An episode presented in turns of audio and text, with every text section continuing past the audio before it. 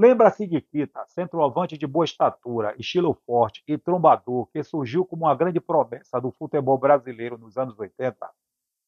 Sim, hoje o homenageado é João Leitarde Neto, conhecido como Kita, que nasceu no município de Passo Fundo, Rio Grande do Sul, em 6 de janeiro de 1958. Kita faleceu em 3 de outubro de 2015 na mesma cidade, em decorrência de diabetes e câncer, depois de ter passado por amputação de um dos pés. Ele atuou como centroavante em vários clubes importantes, incluindo Internacional, Inter de Limeira, Flamengo, Portuguesa, Grêmio e Atlético Paranaense, além de ter representado a seleção brasileira. Kita iniciou a carreira no Gaúcho de Passo Fundo como meia-direita. Em 1976, passou para o rival 14 de julho. Depois jogou no Criciúma, Brasil de Pelotas, onde se efetivou como centroavante até chegar no Juventude. Foi neste clube que Kita conquistou destaque no futebol, ao se tornar o artilheiro do Campeonato Gaúcho de 1983, sob o comando de Luiz Felipe Scolari. Ele também teve a honra de ser convocado para a seleção brasileira, que ganhou a medalha de prata nas Olimpíadas de Los Angeles em 1984. Goleador do Campeonato Gaúcho do ano anterior, quando fez 15 gols com a camisa do Juventude, ele foi contratado pelo Internacional no começo da temporada. Já conhecia os dirigentes do clube da capital e tinha para com eles uma dívida de gratidão, já que no passado já conhecia os dirigentes do clube da capital e tinha para com eles uma dívida de gratidão, já que, no passado, quando ainda estava no interior do estado, teve de tratar de uma lesão grave no joelho, rompimento dos ligamentos cruzados e interno, e recebeu todo o atendimento necessário no Beira-Rio. Assim, curado em grande fase, chegou ao Colorado com o entusiasmo de principiante embora já estivesse com 26 anos. Ajudou o time a conquistar o Campeonato Gaúcho, viajou com o clube para o Japão e conquistou a Copa Kirin. Em 1985, o Inter perdeu a hegemonia no futebol gaúcho para o Grêmio e houve um desmonte do grupo de jogadores. Vários jogadores se mudaram de Porto Alegre e passaram a atuar em grandes clubes do país. Dunga, por exemplo, foi para o Corinthians. Kita, entretanto, acabou na Internacional de Quita, entretanto, acabou na Internacional de Limeira, o que para muitos representava o início de sua decadência. Por engano, já que no Clube Paulista ocorreu o ponto alto de sua carreira em 1986, durante o Campeonato Paulista. Naquela competição, Kita marcou 23 gols, tornando-se o artilheiro isolado do torneio e sendo fundamental para levar a equipe até a final contra o Palmeiras, onde marcou novamente e contribuiu para a vitória de 2 a 1, conquistando assim o título de campeão paulista.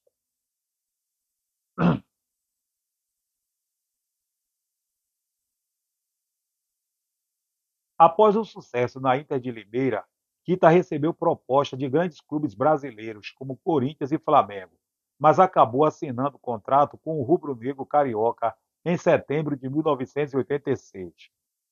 Sua estreia pelo clube da Gávea foi promissora, marcando dois gols contra o Corinthians, mesmo com a, mesmo com a derrota da equipe.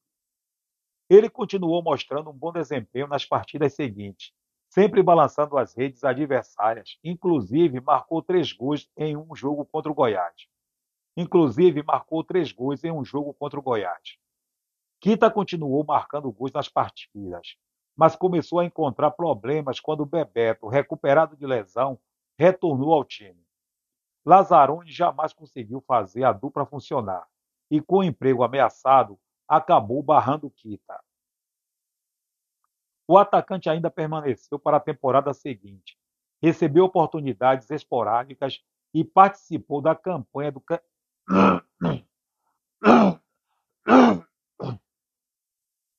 O atacante ainda permaneceu para a temporada seguinte, recebeu oportunidades esporádicas e participou da campanha do tetracampeonato brasileiro.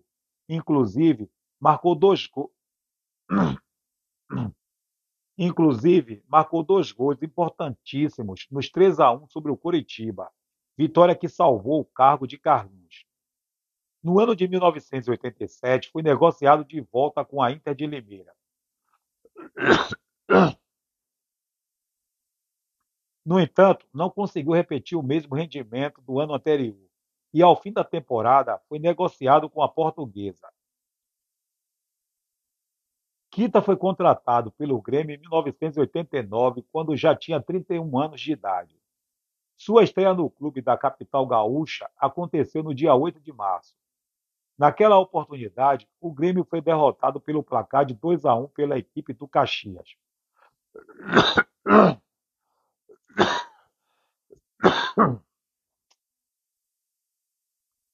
Na sequência de sua passagem, o centroavante participou de 36 jogos com a camisa do Imortal. Kita marcou um total de 14 gols, juntando todas as competições que o clube gaúcho disputou ao longo da temporada. Além dos clubes mencionados, Kita também atuou por além dos clubes mencionados, também atuou por outros times brasileiros, 14 de julho de Passo Fundo, Brasil de Pelotas, Figueirense, Esportivo de Bento Gonçalves e Passo Fundo. Em 1990, Kita chegou a Curitiba com recepção digna de craque e como uma das grandes esperanças. Em 1990, Kita chegou a Curitiba com recepção digna de craque e como uma das grandes esperanças do Atlético Paranaense. Aos 32 anos, não decepcionou os torcedores e conquistou seu último título como jogador, aos 32 anos, não decepcionou os torcedores e conquistou o seu último título como jogador profissional, o Campeonato Paranaense de 1990, além de ser o goleador do Furacão na competição com 10 gols. Uma temporada que lhe deu motivo para euforia? Nem tanto. Apesar,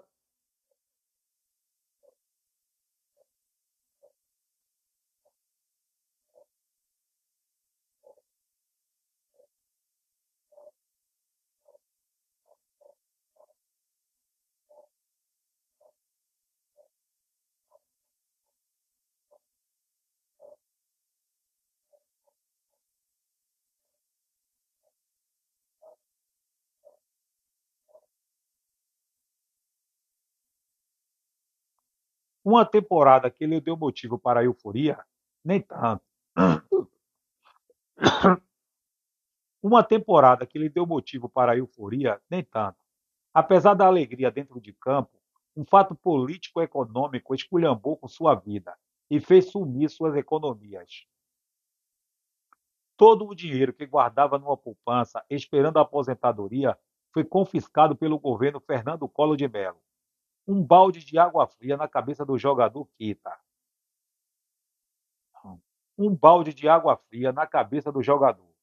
Kita pendurou as chuteiras atuando pelo Atlético Paranaense em dezembro de 1990. Em um fatídico ano de 2011, Kita enfrentou uma cirurgia delicada para restaurar.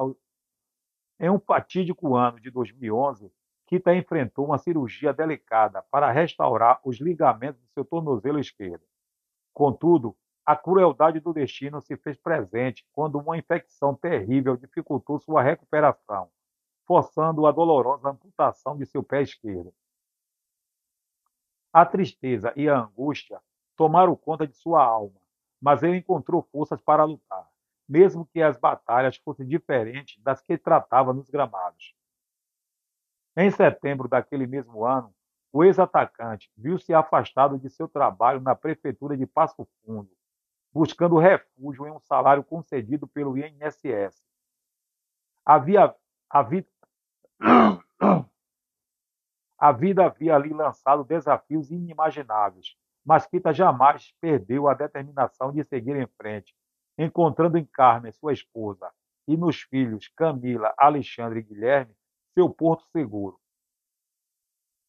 Os anos passaram e em 2015, quando Kita atingiu seus 57 anos de idade, o seu estado de saúde piorou. Complicações decorrentes de diabetes e câncer se manifestaram em seu corpo Complicações decorrentes de diabetes e câncer se manifestaram em seu corpo guerreiro, provocando uma despedida precoce e dilacerante. A notícia de seu falecimento ecoou pela cidade e pelo Brasil, atravessando os corações daqueles que o admiravam e amavam. No Memorial Veracruz, em Passo Fundo, a última despedida aconteceu. O sepultamento do ex-atleta o sepultamento do ex-atleta foi um momento de profunda emoção e tristeza, onde o luto enegreceu. O sepultamento do ex-atleta O sepultamento do ex-atleta foi um momento de profunda emoção e tristeza, onde o luto enegreceu o céu e as lágrimas regaram o solo. Não. O sepultamento do ex-atleta foi um momento de profunda emoção e tristeza, onde o luto enegreceu o céu e as lágrimas regaram o solo. Carmen, sua amada esposa, e os três filhos que ele tanto amava. Carmen, sua amada esposa, e os três filhos que ele tanto amava foram cercados por uma comunidade que compartilhava sua dor. A prefeitura de Passo Fundo, em reconhecimento ao seu a prefeitura de Passo Fundo, em reconhecimento ao seu legado e à perda irreparável decretou três dias de luta oficial, unindo a cidade em uma oração coletiva. Kita, o guerreiro dos gramados, o pai amoroso, o exemplo de superação, deixou um legado que transcende o campo de jogo. Kita, o guerreiro dos gramados, o pai amoroso, o exemplo de superação, deixou um legado que transcende o campo de jogo. Sua história tocou a alma de todos que o conheceram, inspirando a coragem de enfrentar as batalhas da vida com garra e determinação. Que seu espírito perdure, iluminando o caminho daqueles que seguem adiante e mantendo viva a memória de um herói. Que seu espírito perdure, iluminando o caminho daqueles que seguem adiante. Que seu espírito perdure, iluminando o caminho daqueles que seguem adiante e mantendo viva a memória de um verdadeiro herói.